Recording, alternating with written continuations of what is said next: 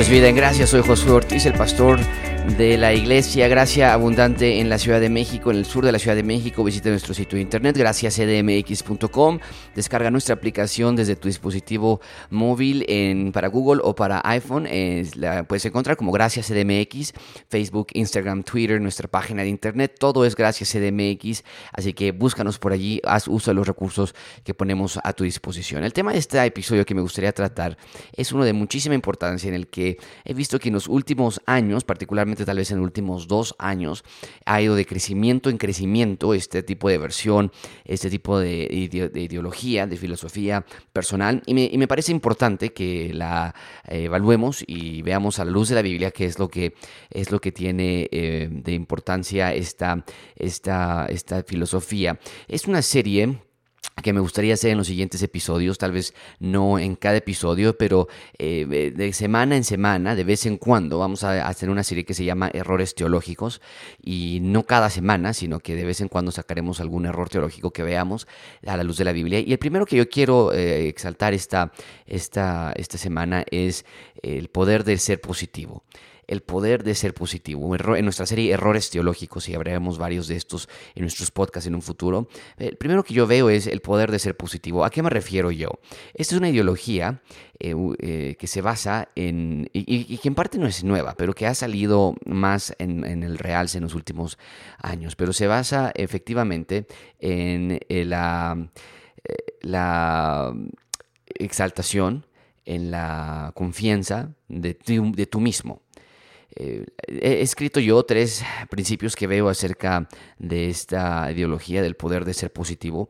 En primer lugar, lo que yo veo es lo que acababa de comentar, la motivación personal exalta el poder de yo.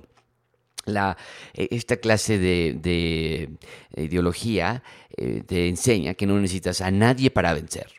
De hecho, te enseña, y vamos a ver algunas, algunas eh, citas textuales de, personas que hablan de esta ideología, pero enseñan, tú eres el más grande obstáculo para vencer. El, obstáculo, el obstáculo que tienes eh, más grande frente a ti eres tú mismo.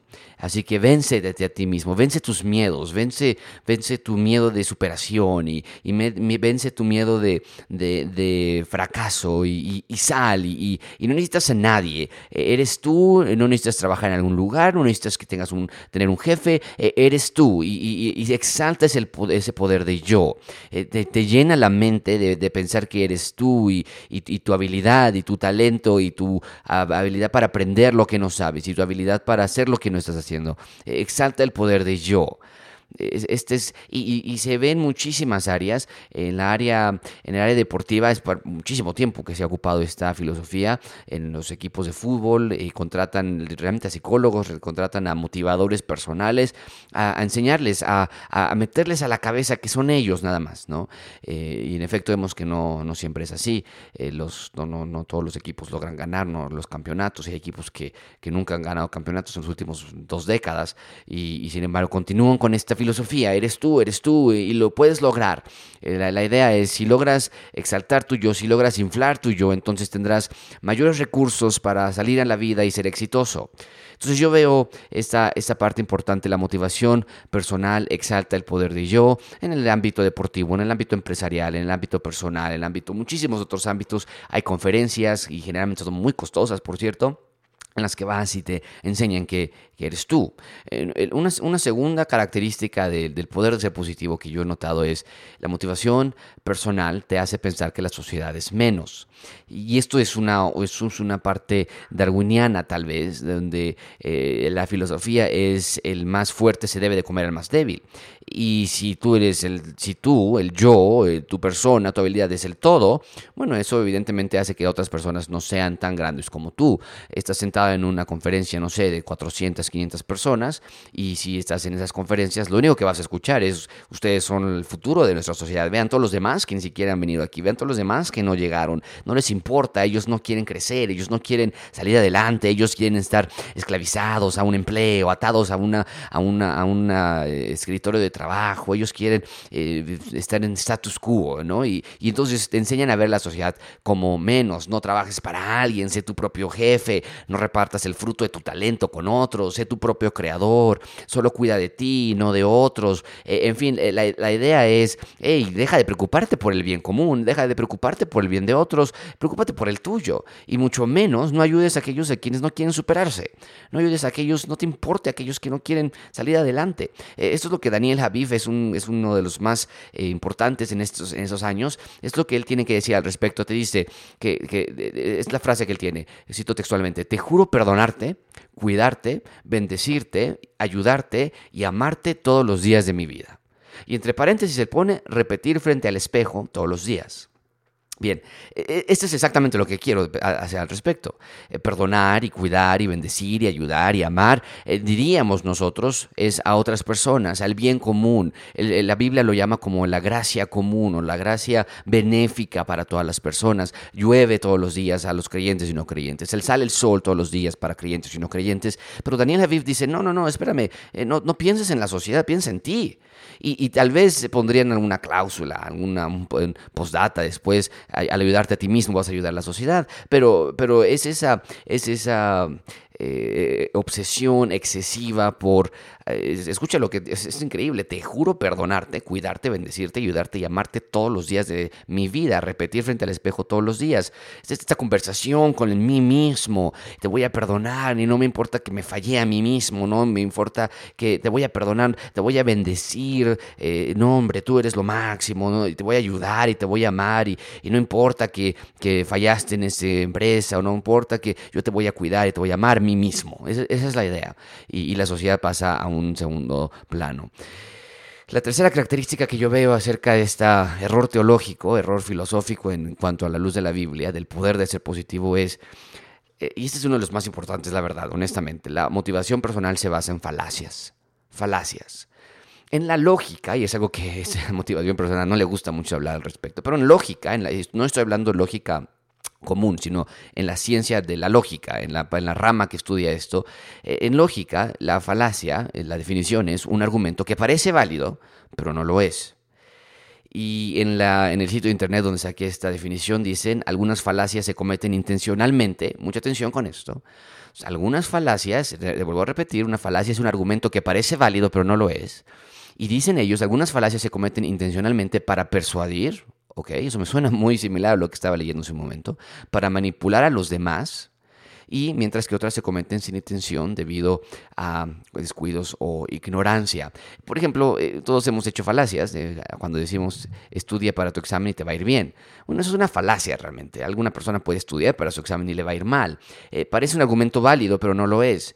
Pero en algunos casos estas falacias se cometen intencionalmente, dice este texto, para persuadir a las personas o para, para manipular a los demás. Déjame darte otra frase de Daniel Javier. Dice, él dice esto. Quien asume riesgos inevitablemente acaba teniendo y logrando más. La única equivocación que existe aquí es el no intentar.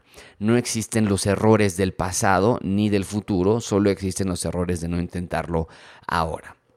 Bien, e-, eso parece un argumento válido, pero realmente no lo es. Quien asume riesgos inevitablemente acaba teniendo y logrando más. Eh, disculpa, pero es una mentira. Todos hemos tomado riesgos y no acabamos teniendo más. Puedes preguntarle a cualquier inversionista. Cuando tú le digas, oye, voy a invertir en este, en este fondo, voy a invertir en esta acción, voy a invertir en esta compañía, todo mi dinero, es un gran riesgo. Todo mi dinero lo voy a invertir aquí porque inevitablemente voy a acabar teniendo más. Y te, van a dar una cachetada, te van a decir, oye, no hagas eso. Tienes que diversificar tus fondos. No puedes tomar esta clase de riesgos tan a la locura. No es una regla siempre que si tienes un riesgo vas a tener y lograr más. Tal vez eh, agregaría yo, vas a tener que planear y tener que invertir y tener que fallar y tener que reinvertir y tener que buscar otros fondos y tener que buscar gente que sepa más para tener más y, lograr más. Pero, pero eso, eso, suena muy bien. Quien asume riesgos es, es alta, es, toma ese brinco, no tengas miedo. Escucha lo que dice después, la única equivocación que existe aquí es el no intentar. Uh, híjole, no, no lo creo. No creo que la única equivocación sea el no intentarlo. Si lo intentaste y fallaste, entonces eh, tomaste muchísimas equivocaciones. No estudiaste bien, no, no viste los riesgos, no estudiaste el, el, el, contexto, ¿no? Y depende de la situación en la que estés, ¿no? Él dice, no existen los errores del pasado ni del futuro bueno, no sé cómo puede existir un error del futuro en primer lugar, ¿no? Eso yo estaría de acuerdo con él, pero no sé por qué lo escribe él. Suena bonito, eh, es lo que pasa, suena persuasivo. No existen los errores del pasado. Híjole, eso es yo creo que sí, existen los errores del pasado y, realmente los errores del pasado debemos aprender. Bien, otro ejemplo que acaba de dar eh, hace poquito se hizo una reunión en Venezuela. En Venezuela están teniendo una gran crisis política, económica, y, lo invitaron a él eh, para ayudar a la gente a tratar de no estar tan deprimida. Y, es lo que dice, dice Venezuela, eh, Daniel Javif, dice Venezuela, pronto te veremos como Dios te trajo al mundo, sin miedo, sin cadenas, sin hambre y sin dolor. Bueno, de, nuevo, es una, es una falacia, ¿no? No, no, no sé cuándo Dios trajo al mundo así a Venezuela, ¿no? Eh, ¿A qué se refiere con eso? Eh, la historia de Venezuela y de Latinoamérica es realmente en cadenas, eh, en hambre y en dolor. No, no sé, y de México y de otros países latinoamericanos. No sé a qué se refiere Daniel, no, definitivamente no está ocupando la historia. Eh, ahí va otra falacia. Hoy me han enviado a decirte que la generación que se gestó en el dolor y la esclavitud mental se romperá. ¿no? Y, esto tiene que ser futurista, nada, no puede ser positivo hoy. ¿no? Si notas todas estas falacias, siempre tienen que hablar del futuro y, siempre hay un futuro, ¿no? y es algo muy importante menciono, no hay del pasado, no hay siempre tiene que ser así porque siempre hay otra oportunidad. Te puedes acercarte a Daniel o cualquiera de estos motivadores personales y decirle, oiga, es que tomé un riesgo y perdí todo, y usted me dijo que iba a tener más. Te va a decir, sí, pero es que es el futuro, ¿no? Inevitablemente vas a tener más en el futuro, sé paciente. Y siempre te andan dando esa, esa vuelta. Pero él dice, Venezuela vas a, a romperse, la esclavitud se va a romper, ¿no? Y ya, Daniel lo dijo y se va a lograr. Dice, la lluvia tardía ha llegado. Bueno, no, él, se encanta hablar con ese tipo de metáforas. La cosecha será tan abundante que serás tú quien envíe la ayuda humanitaria a otras naciones. Bueno, en la historia de Latinoamérica eso nunca ha sucedido, pero bueno, ya Daniel lo dijo y va a suceder. Después otra más dice, Venezuela, tú eres un sol que arde y da calor. Me refiero, me, quiero pensar que se refería a la temperatura en ese momento porque no lo es en este momento, al contrario, necesita la ayuda comunal, ¿no? Y, si, y si lográramos hacer lo que él decía, pues no sé, entonces, si esa mañana él se dijo a sí mismo, te voy a perdonar y te voy a ayudar y te voy, pero fue a hacer eso a otras personas, si aplicas la motivación personal al extremo, entonces nunca vas a poder ayudar a otras personas. Él dice, vas a ser el sol que arde y da calor, tú eres una antorcha que cura la oscuridad, eh, ese tipo de, contrastes les encanta usarlos a ellos, antorcha y oscuridad, sol, calor, Venezuela, nunca más te anticipes a tu derrota.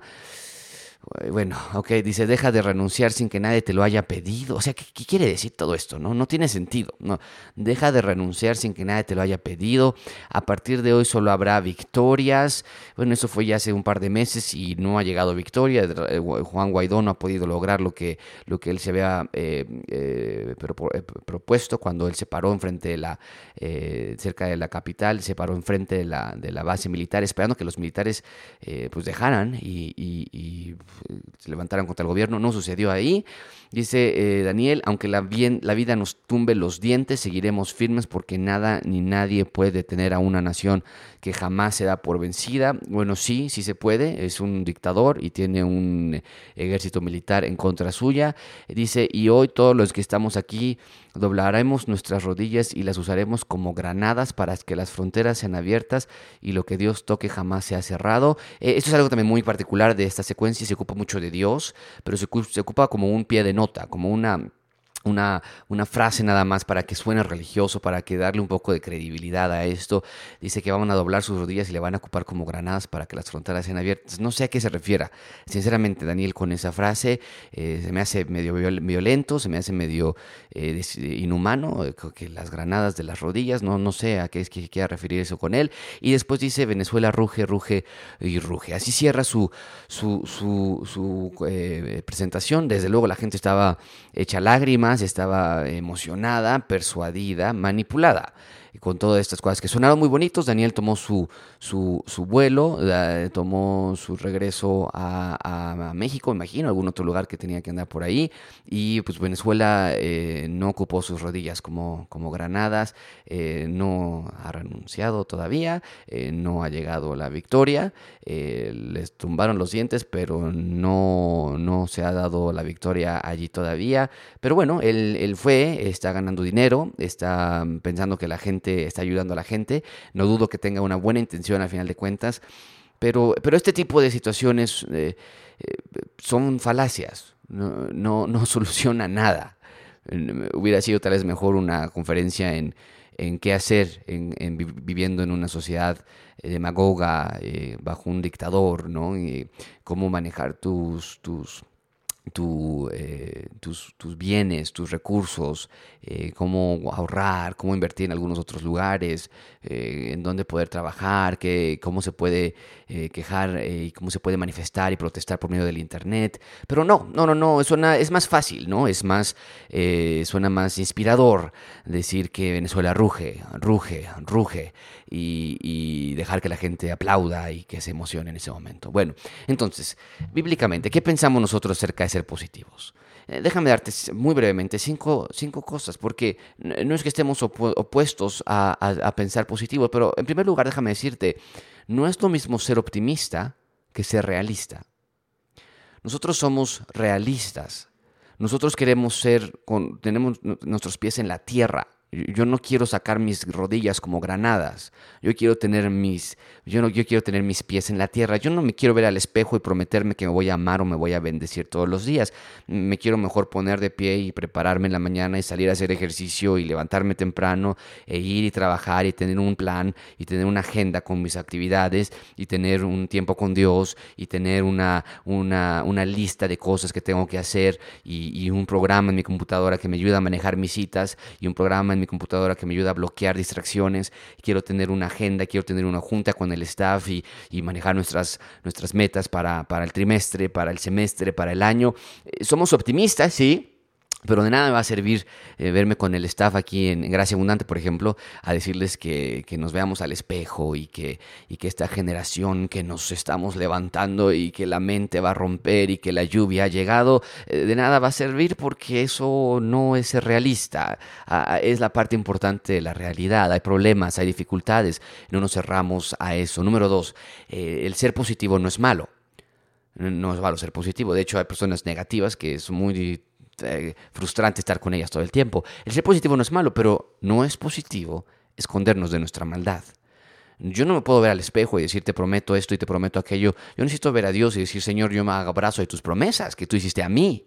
Yo no tengo absolutamente nada que prometerme a mí mismo. Yo me sostengo y me abrazo y vivo gracias a las promesas que tú me has hecho a mí. Yo soy una persona eh, intrínsecamente mala. Yo soy una persona que si realmente me voy a ver al espejo nada más y si nada más eh, voy a, vivir en no renunciar y en no anticipar la derrota y en los dientes y en la, la antorcha, voy a caer inevitablemente. Necesito algo más porque yo soy una persona que tiene esa tendencia. Necesito que tú me ayudes. Entonces no es que sea malo ser positivo, pero no tiene nada de positivo esconder tu realidad de pecado ante Dios. Número tres, exaltarnos a nosotros mismos no esconde nuestros fracasos. Eh, y eso es lo que trata de hacer la motivación personal. Eh, si tienes fracaso hoy es porque no intentaste suficiente. Si tienes, ya quedó en el pasado, ya no existen los errores del fracaso, solamente los errores del presente, los errores del pasado ya han quedado atrás. Y, nosotros decimos, hey, espérame, espérame, sí, eh, no, no, no, digas todo eso porque lo entiendo, pero el exaltarme a mí mismo, el inflarme a mí mismo, no esconde la realidad de que me metí en una superdeuda y que fue una tontería. No esconde la realidad en que fallé en enseñar a mis hijos o en que iba demasiado rápido y, y no vi los riesgos y caí y perdí y no me funcionó el negocio. Eh, mejor eh, guardo silencio, examino, medito en el pasado y veo cómo seguir para adelante. Número cuatro, el poder de yo no responde a las preguntas más básicas de la vida, solamente las ignora. El poder de yo nada más te dice levántate todos los días y échale más ganas, eres tú, solamente tú, no, esfuérzate, intenta más, sé valiente, ¿quién te detiene? ¿Por qué las cadenas que te están atando? Espérame, sí, pero la, pregunta es de las de la más básicas de la vida, ¿por qué estoy aquí en esta tierra? ¿Para qué estoy aquí? ¿Existe Dios? ¿Qué pasa después de la muerte? ¿La Biblia es verdad? ¿Quién la escribió? ¿De dónde? ¿Por qué tantas religiones en el mundo? ¿Por qué tengo esta sensación de espiritualidad dentro de mí? ¿Qué es el alma? ¿Por qué estoy triste? ¿Por qué? No, no, no. El, poder de yo, el, ser positivo, la motivación personal, te dice, no, no te preocupes de eso. Ignora eso y, mejor nada más métete en estas, en estas ideologías circulares que no responden nada, sino que nada más te hacen ser como los hamsters o los roedores que les pones una ruedita y están dándole y dándole y dándole sin llegar a absolutamente nada, sin realmente resolver las preguntas más importantes y más básicas de la vida. Número 5, esto es lo más importante, ser emprendedores, ser trabajadores, ser visionarios, no es algo que pueda ser separado de Dios. E, esa es la idea. A veces pensamos que los cristianos son personas mediocres, que todo vamos a orar, eh, que todo vamos a dejarlo en las manos de Dios. Y, muchas veces, hasta en cierto sentido, tienen razón las personas que hacen estas críticas, porque nos hemos vuelto pasivos y nos hemos vuelto eh, no visionarios. Pero, pero mucha atención con esto. El ser trabajadores y emprendedores y visionarios no puede ser separado de Dios. Tiene que ser hecho con la ayuda de Dios. Juan 15 nos dice, separados de mí nada podéis hacer. El Señor Jesucristo te prometo, no se veía los ojos en su espejo y se decía, Jesús, tú puedes, te voy a perdonar y te bendigo a ti mismo. Jesús iba y decía, necesito orar antes de elegir a mis discípulos. Necesito esa dependencia, no yo, sino lo que tú quieras, Padre. E, es una dependencia, es una necesidad de conexión, de unidad con Dios. Separados de mí, nada podéis hacer. Vete al espejo lo que quieras hacer, compra el espejo más grande, dite a ti mismo lo que tengas que decirte. Habla de antorchas, habla de soles, habla de sombra, de luz, de obscuridad, de tinieblas, habla de lo que quieras hacer que suene poético, que suene, que suene inspirador. Y dice el Señor Jesucristo, sin embargo, separado de mí, nada pueden hacer. Pero conmigo, grandes cosas mayores cosas de las que de las que han visto van a hacer ustedes, dice el Señor Jesucristo a sus discípulos, no hablando de milagros, sino hablando de la labor del reino de los cielos aquí en la tierra. Entonces, es importante que tengas esto en esta en esta sociedad donde muchas cosas parecen buenas pero no lo son. Es importante que evaluemos qué es lo que Dios tiene que decir con respecto a esta clase de ideologías a la luz de la Biblia. Cualquier duda que tengas, envíame un correo a pastor@graciascdmx.com, visita nuestro sitio de internet graciascdmx.com y espero que sea de bendición para vida. Comparte con otros. Gracias por escucharnos. Hasta luego.